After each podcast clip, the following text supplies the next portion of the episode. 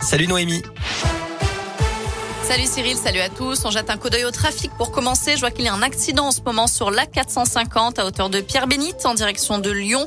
Euh, ça occasionne déjà un petit kilomètre de ralentissement dans le secteur. Et puis autre accident euh, sur la 43 à hauteur de Saint-Priest en direction de Lyon. Là aussi, donc prudence si vous arrivez euh, dans le coin.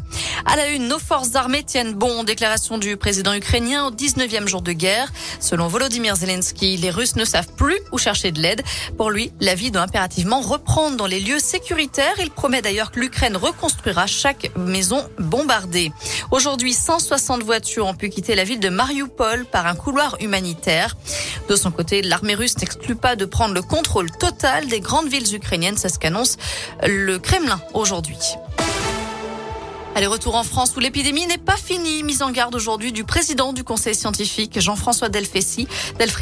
Alors que depuis ce matin, le port du masque n'est plus obligatoire dans les écoles, les magasins ou les entreprises. En revanche, il est toujours exigé dans les hôpitaux, les EHPAD ou les transports.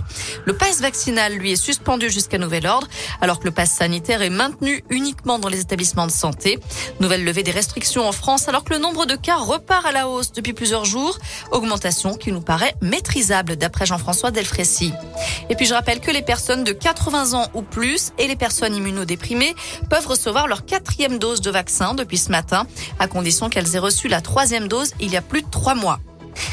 Mercredi, le gouvernement présentera son plan de résilience des mesures visant à aider les entreprises et les particuliers face à l'augmentation des prix des carburants, de l'énergie ou encore des produits alimentaires.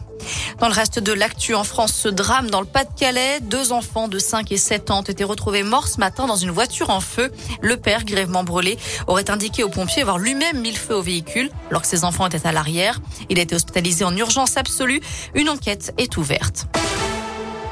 À Lyon, c'est parti pour le budget participatif de la ville. Vous avez trois mois à partir d'aujourd'hui pour proposer vos idées sur oyer.participer.lyon.fr. 12 millions et demi d'euros sont mobilisés pour vos projets sur le sport, la culture, l'éducation, l'enfance, l'environnement ou encore la santé.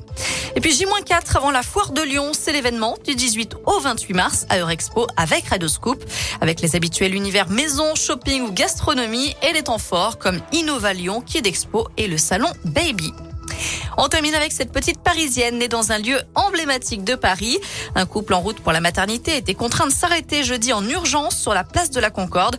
La maman a donné naissance à une petite fille à l'arrière de sa voiture, aidée par deux policiers trouvés sur les Champs-Élysées. Malgré cet accouchement rocambolesque, toute la famille se porte bien. Voilà pour l'essentiel de l'actu côté météo cet après-midi. C'est une alternance de nuages et d'éclaircies. Les températures varient entre 11 et 14 degrés pour les maximales. Merci.